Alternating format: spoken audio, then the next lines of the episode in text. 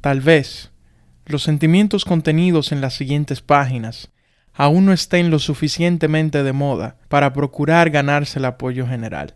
Una larga costumbre de no pensar en una cosa como mala le da la apariencia superficial de ser correcta y plantea en un primer momento una protesta formidable en defensa de la costumbre. Pero el tumulto cede pronto. El tiempo gana más conversos que la razón.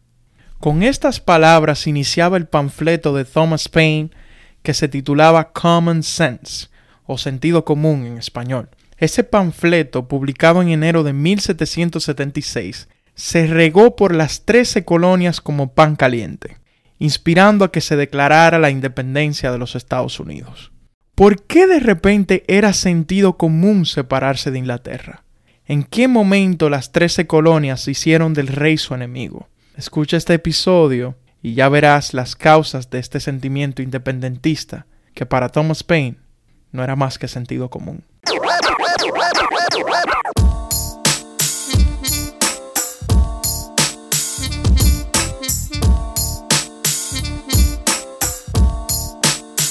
Habemos Julio.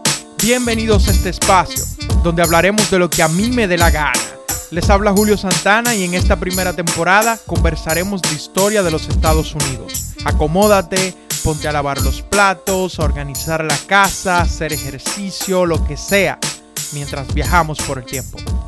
Bienvenido.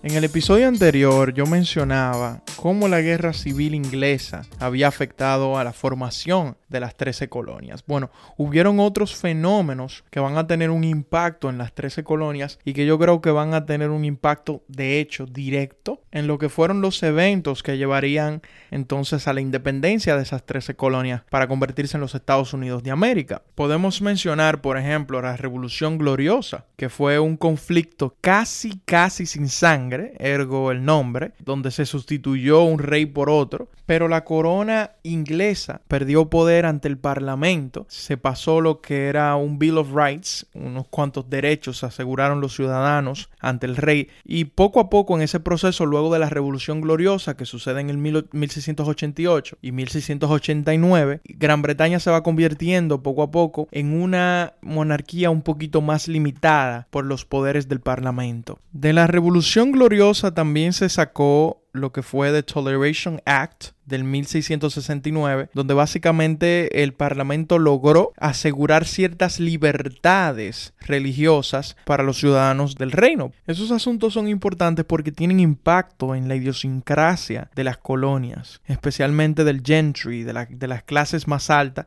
que siempre estaban atentas a todos los eventos sociopolíticos que estaban ocurriendo en Inglaterra o en el Reino Unido o en Gran Bretaña, como queramos decirle. Tenemos que simplificar las cosas para el propósito de este podcast. También podemos hablar de la Guerra de Sucesión Española a principios del siglo XVIII, donde se ven involucrados tanto España como Inglaterra, Gran Bretaña, más adelante, ya casi a mediados de siglo, España e Inglaterra también tienen otra guerra que los españoles le llaman la guerra del asiento, pero en Gran Bretaña le dicen la guerra de la oreja de Jenkins. Y es importante eh, mencionar este pequeño detalle porque el que estudia la historia europea principalmente se va a dar cuenta que las guerras tienen nombres distintos dependiendo de quién las esté contando, lo cual me parece bastante interesante. Pero la mamá, la mamá de las guerras del siglo XVIII, se puede decir que fue la guerra de los siete años, que ya en el episodio número uno yo decía que esta fue quizá la primera guerra mundial porque se peleó, podríamos decir que en tres o cuatro continentes, si se quiere ser un poquito exagerado. La guerra de los siete años, diablo, cuánta guerra. Y así la gente se queja en estos tiempos de paz, de paz y amor.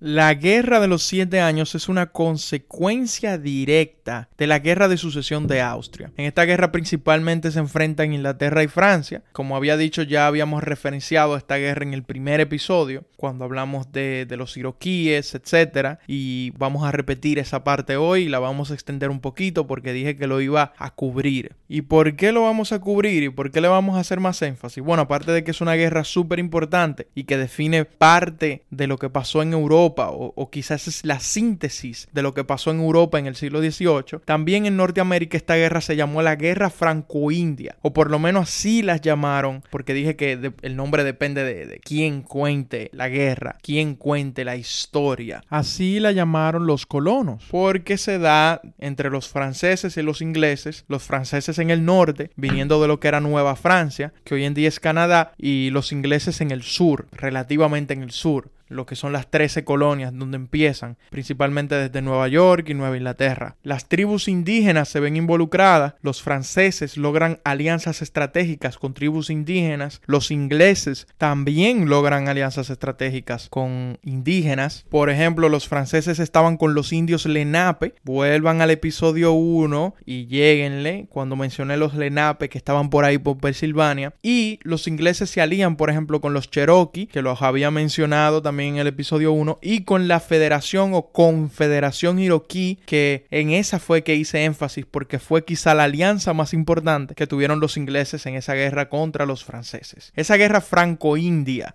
involucró muchísimas tribus y eso va a tener un impacto directo en los eventos que van a suceder justo después de la guerra y que van a tener también ciertas consecuencias para la historia de los Estados Unidos incluso luego de la independencia. Para no hacerle la historia demasiado larga, los franceses pierden la guerra, tienen que ceder Canadá a la Gran Bretaña. Básicamente todo ese territorio se vuelve inglés luego de la guerra y por eso es que Canadá que antes había sido Nueva Francia, se vuelve una colonia inglesa a través de lo que se llamó el Tratado de París entre Francia y Gran Bretaña. Interesante también que España tiene que cederle la Florida a Inglaterra en el proceso de la guerra porque España apoyó directamente a Francia. Francia también le cede los territorios a Inglaterra inmediatamente luego después de las Apalaches, que eran parte del territorio de Luisiana, y bueno, también le cede a España como compensación porque perdió la Florida la otra Luisiana, que más adelante, quizá tres o cuatro episodios más adelante hablaremos de eso. En fin, hay consecuencias importantes tanto en Europa como en América, en América del Norte, por esta guerra que básicamente yo la llamo la Primera Guerra Mundial. Y ahora que ustedes saben de esa guerra tan importante, ¿qué tal si yo les cuento algo? Una, una pequeña...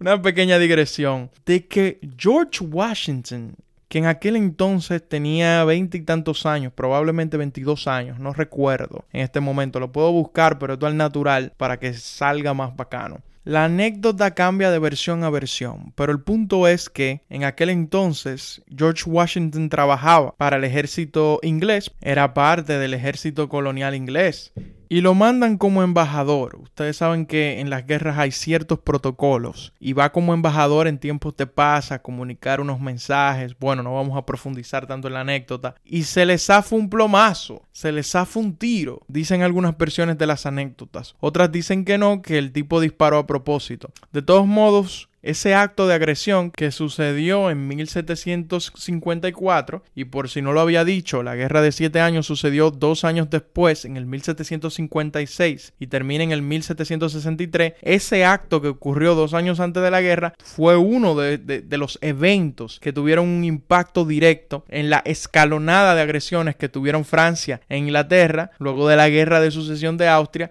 y que terminarían, por supuesto, en esta guerra desastrosa, que fue la guerra de los siete años. Washington era un loquillo.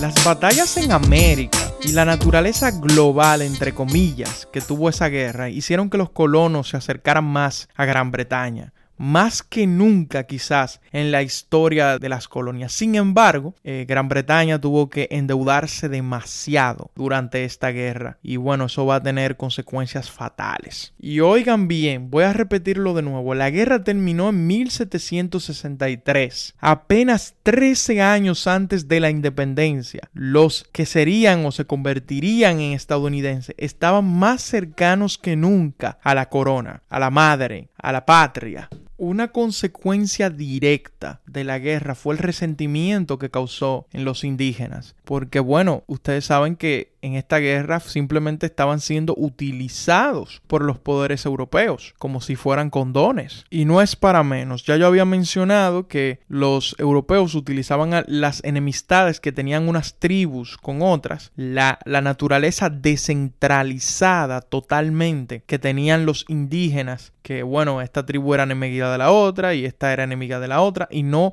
no formaban naciones grandes, exceptuando a los iroquíes, iroquois, como nosotros queramos decirle. Y ese resentimiento que se causó debido a que fueron timados se manifestó principalmente en la rebelión de Pontiac, que fue un grupo de indígenas que algunos de ellos se habían aliado con los franceses anteriormente en la Guerra de los Siete Años, que se sintieron muy agraviados con que ahora los ingleses estaban invadiendo el territorio donde ellos vivían que era el territorio más allá de las Apalaches, lo que hoy en día es Ohio, eh, Michigan, lo que hoy en día es eh, Wisconsin, etc. ¿no? Esa rebelión causó que en ese mismo año, en 1763, el año cuando acabó la Guerra de los Siete Años, y ese año que también ocurrió la rebelión de Pontiac, Inglaterra pasara lo que se llamó el Proclamation Act, que básicamente creó una línea de demarcación de lo que sería el territorio indígena y de lo que sería el territorio de las colonias. Más allá de las Apalaches, los indígenas iban a vivir tranquilos y más acá de las Apalaches entonces íbamos a tener las colonias. Eso obviamente no le gustó mucho a los colonos, quienes obviamente querían mudarse y expandirse y los especuladores de tierra se beneficiaban muchísimo de ese negocio de la expansión y bueno, eso no le gustó para nada. A raíz de la rebelión de Pontiac que ocurrió en el 1763, un grupo de escoceses llamados los Backstreet Boys, lo agarré ahí, lo agarré, los Paxton Boys básicamente crearon un grupo de vigilantes los Batman versión picapollo, versión comida chatarra para mis amigos internacionales que querían vengarse de, de, la rebelión de Pontiac y servir como vigilantes para cualquier otra rebelión indígena, otra incursión hostil de los indígenas en el territorio de Pensilvania. Pero lo que hicieron en vez de hacer eso fue dirigirse hacia una tribu pacífica que se llamaba la tribu Conestoga, que eran muchos de ellos en esa tribu cristianos, o sea, eran indígenas cristianizados. Dios mío, que ni siquiera tenían esa diferencia cultural y esa hostilidad hacia los europeos y básicamente los masacraron. Simplemente fueron allá y los masacraron. Esa masacre va a ser vergonzosa para la historia estadounidense, pero no obstante eso, no estaban felices, marcharon hacia el gobierno de Pensilvania que tenía asiento en Filadelfia y había un hombre ahí, un político importante, un aristócrata llamado Benjamin Franklin, que le dijo a los Paxton Boys, señores, vamos a escucharlos y vamos a buscarle un bajadero al asunto. Los tranquilizó y por eso esos vigilantes que probablemente iban a seguir cometiendo atrocidades se calmaron. Para cerrar esta sección voy a ir un poquito atrás en el tiempo, porque estamos en el siglo XVIII y estamos justo 13 años antes de la Declaración de Independencia. Pero quiero irme de nuevo a finales y mediados del siglo XVII, que fue cuando Inglaterra, Gran Bretaña, comenzó a solidificar lo que fue la doctrina del mercantilismo con un conjunto de leyes que pasó en la segunda mitad del siglo XVII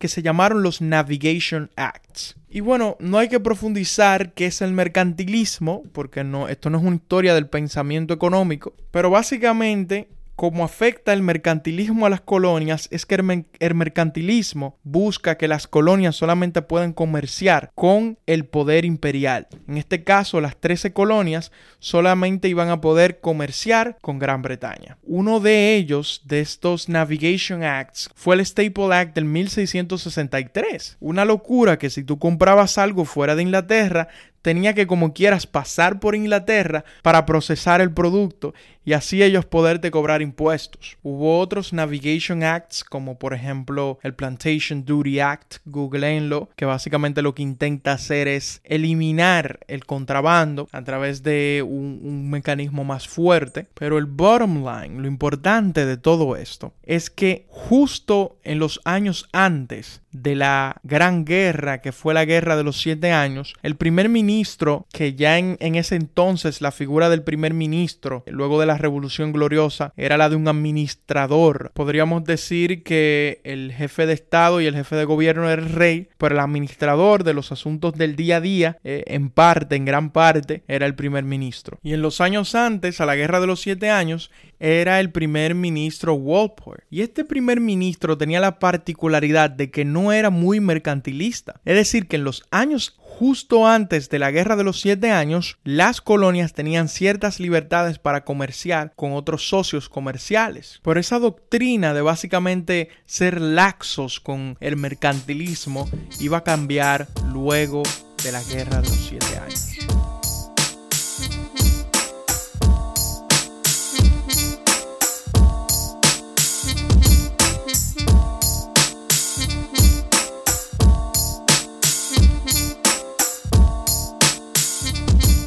La deuda acumulada por la Guerra de los Siete Años ascendía en, el momento del fin de la guerra, 1763, a 133 millones de libras. Coño, coño.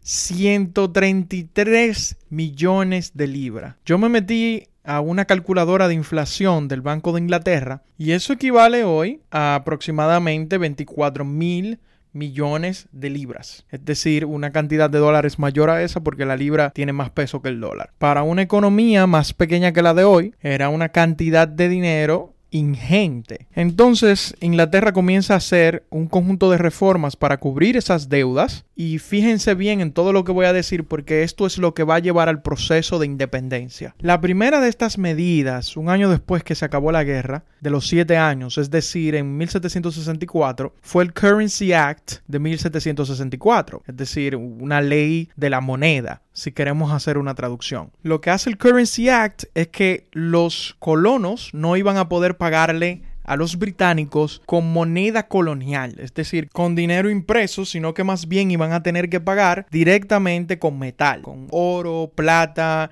y otros tipos. Más adelante, en 1764, también pasaron el Sugar Act de 1764 que obligó a que solo se comerciara azúcar con Gran Bretaña y no con ninguno de los otros poderes coloniales. Luego viene el Stamp Act de 1765, es decir, dos años luego de la Guerra de los Siete Años, donde se obliga a los colonos a pagar un impuesto por cada material impreso que se compraba, si ese papel venía de Londres. Y bueno, casi todo el papel venía de Inglaterra. Entonces, por cada periódico, libro, lo que sea que se compraba, a través de una estampa, ergo, el Stamp Act, se cobraba un impuesto directo. Eso, eso formó tremendo problema. De hecho, de hecho, fue el Stamp Act que hizo que Patrick Henry de Virginia, y grábense ese nombre, Patrick Henry de Virginia, proclama una resolución que decía no taxation without representation, que quiere decir que ustedes no nos pueden poner impuestos si no tenemos una representación política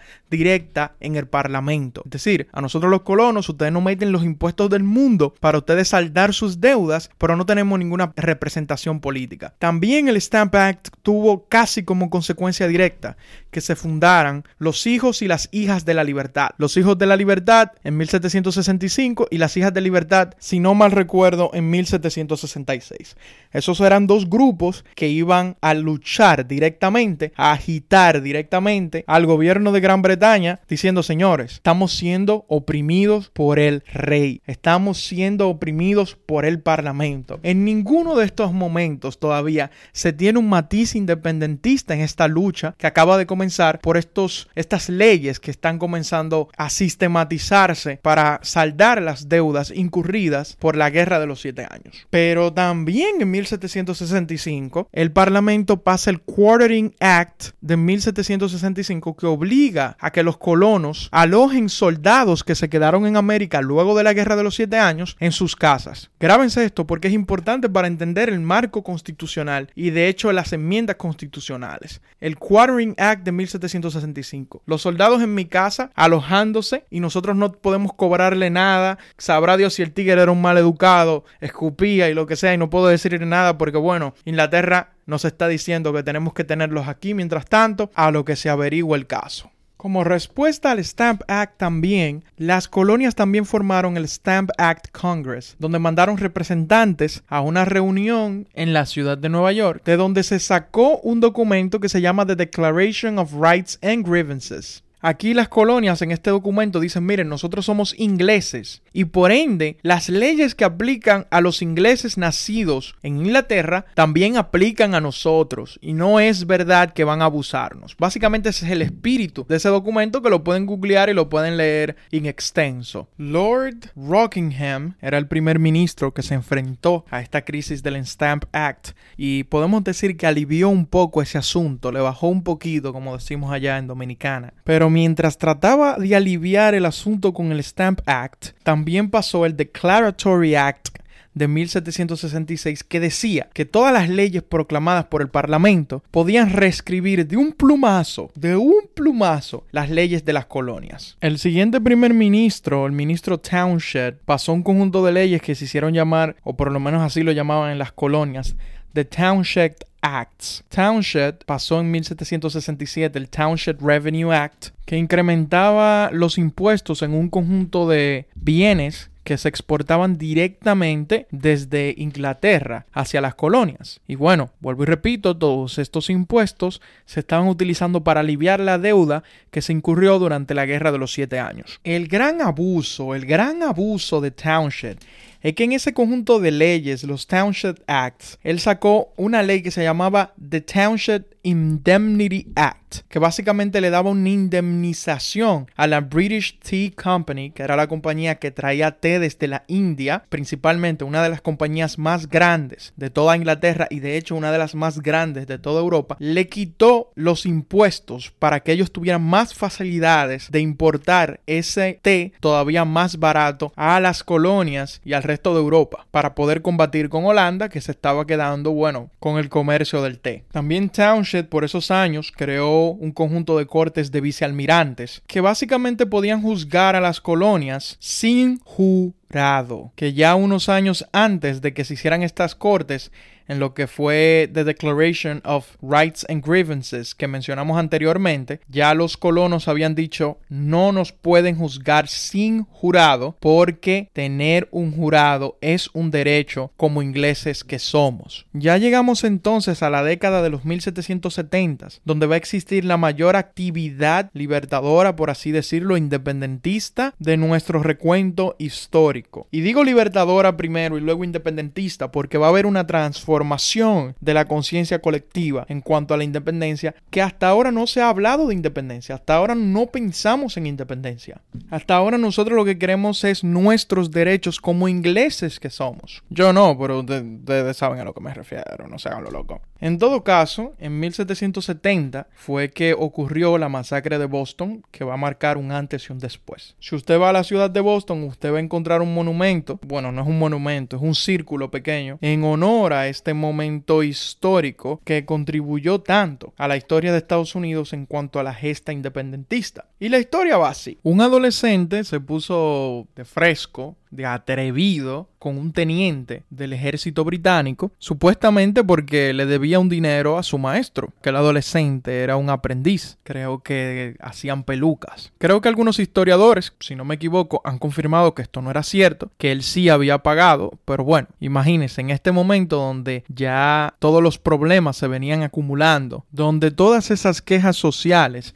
se solidificaron ya, entonces ocurren este tipo de cosas. El punto es que un cabo vino a defender el teniente y le dio un petacazo al adolescente aquel con el rifle, bueno, con la parte de donde se agarra el rifle, en el mango, ¿no? La gente que no estaba en aguantar mucho armó una ronda alrededor del cabo. Entre los presentes estaba Henry Knox, quien luego se convertiría en un comandante de la revolución, y le quiso avisar al soldado la gravedad de la situación, la locura que tenía la gente en ese momento, para tratar de disuadirlo de cualquier tipo de, de reto a las personas presentes. Fue un ex esclavo llamado Crispus que comenzó a tirarle piedra a los soldados en el medio de la situación. Un chivato, un calié, un chota, como quieran decirle, fue a avisarle al soldado con más rango, un capitán, el que estaba más cerca, lo que estaba pasando y que aproximadamente 50 personas tenían rodeado al soldado. Cuando llegaron los soldados, cuando llegaron refuerzos, ya había cientos de personas en el lugar. Cuando llegaron esos refuerzos, solamente unos pares de activos militares formaron una especie de semicírculo, una posición defensiva. Y la gente, sintiéndose retada, comenzó a arrojar más objetos, más cosas, retando a los soldados presentes. A uno de los soldados presentes le tiraron un objeto, una pedrada probablemente, que cayó en el piso literalmente y se levantó. Y cuando se levantó, tiró un tiro. Bueno, eso intensificó la situación y probablemente al cabo de un minuto de que él tiró un tiro, enfureció más a las personas, los soldados comenzaron a disparar, hiriendo seis personas, matando cinco. Y el hecho de que esas personas murieran en ese intercambio que surgió de la nada se convirtió en todo un movimiento. Esto lo cambiaría todo.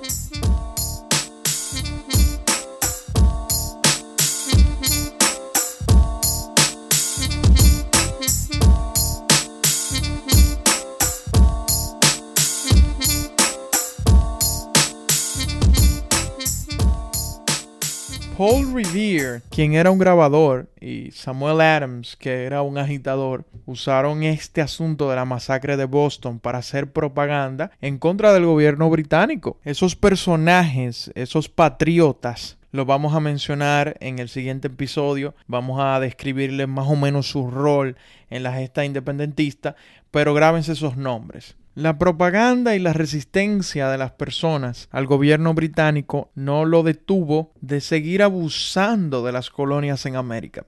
Y pues en el año 1773 pasaron lo que fue el Tea Act del 1773 que le daba el monopolio, le garantizaba el monopolio del té a la British Indian Company, de la cual mencionamos anteriormente, pero no solamente eso, sino que le permitía a la British Indian Company no pagar impuestos cuando exportaba desde Inglaterra a las 13 colonias, pero sin embargo, en las 13 colonias sí tenían que pagar un impuesto por el té. No solamente esto, sino que antes los colonos podían contrabandear libremente, pero ahora con tanta presencia del Estado británico en las colonias, entonces había más dificultad para el contrabando. Ese asunto del té llevó a lo que se llamó el Tea Party de diciembre de 1773, muy famoso, incluso hoy en día tiene mucha resonancia por una parte del Partido Republicano que se hace llamar a sí misma el Tea Party. Y bueno, es en honor a este momento histórico que fue que siguió elevando las tensiones entre el gobierno británico y los colonos. Y bueno, fue que los hijos de la libertad fueron disfrazados de Mohawks que si nos escucharon en el primer episodio, los Mohawks eran una de las cinco naciones que formaban la Confederación Iroquí. Anyway, se disfrazaron de Mohawks y se montaron en un barco que estaba en el puerto, un barco que estaba lleno de té, y tiraron todo ese té al mar. En protesta a este tipo de abusos que ya se habían cometido y que tenían tanto precedente, ya podríamos decir que más de 10 años de abusos de parte del gobierno británico. Pero aún no para ahí. En 1774, el gobierno británico pasa el Quebec Act, donde básicamente le da libertad a todos los católicos que eran de Quebec y eso fue un boom para los colonos que eran protestantes. Ya lo que fue el colmo de los colmos de los colmos fue cuando Gran Bretaña pasa lo que son los Coercive Acts del 1774, es decir, las leyes coercitivas. Cerraron el puente de Boston como respuesta al Tea Party, pusieron el gobierno colonial bajo mando directo de la corona y los colonos le llamaban a estos Coercive Acts the Intolerable Acts, es decir, las leyes intolerables. Y ya estamos en 1774, justo un año antes de que empezara el conflicto armado y justamente dos años antes de que se declarara la independencia. El asunto es que Gran Bretaña nunca creyó que esto podría llegar más lejos que un conjunto de rebeliones aquí y allá y que nadie osaría enretar al imperio británico, especialmente unas colonias. Si nosotros, el, el imperio británico, pudimos ser capaces de subyugar a todos los poderes europeos del tiempo en este momento cumbre del Imperio Británico, ¿cómo nos vamos a doblegar ante unas colonias en América? Pero para sorpresa del gobierno británico, como respuesta a las leyes intolerables, en septiembre de 1774, 12, 12 de las 13 colonias, exceptuando a Georgia, mandaron delegados para el primer Congreso Continental. Este fue el primer Congreso alternativo que intentaba básicamente formar un gobierno en las colonias paralelo al gobierno que estaba allá en Gran Bretaña para ver qué se hacía con esta situación. Este primer Congreso Continental se juntó en Filadelfia en 1774 y en ese momento aún no se contemplaba seriamente la independencia. Dos años antes aún no se contemplaba, pero ya se ventilaban aires. Y esos aires independentistas los vamos a ver en el próximo episodio, cómo se materializan, cómo se solidifican y cómo se llega finalmente a la independencia. Allá nos vemos.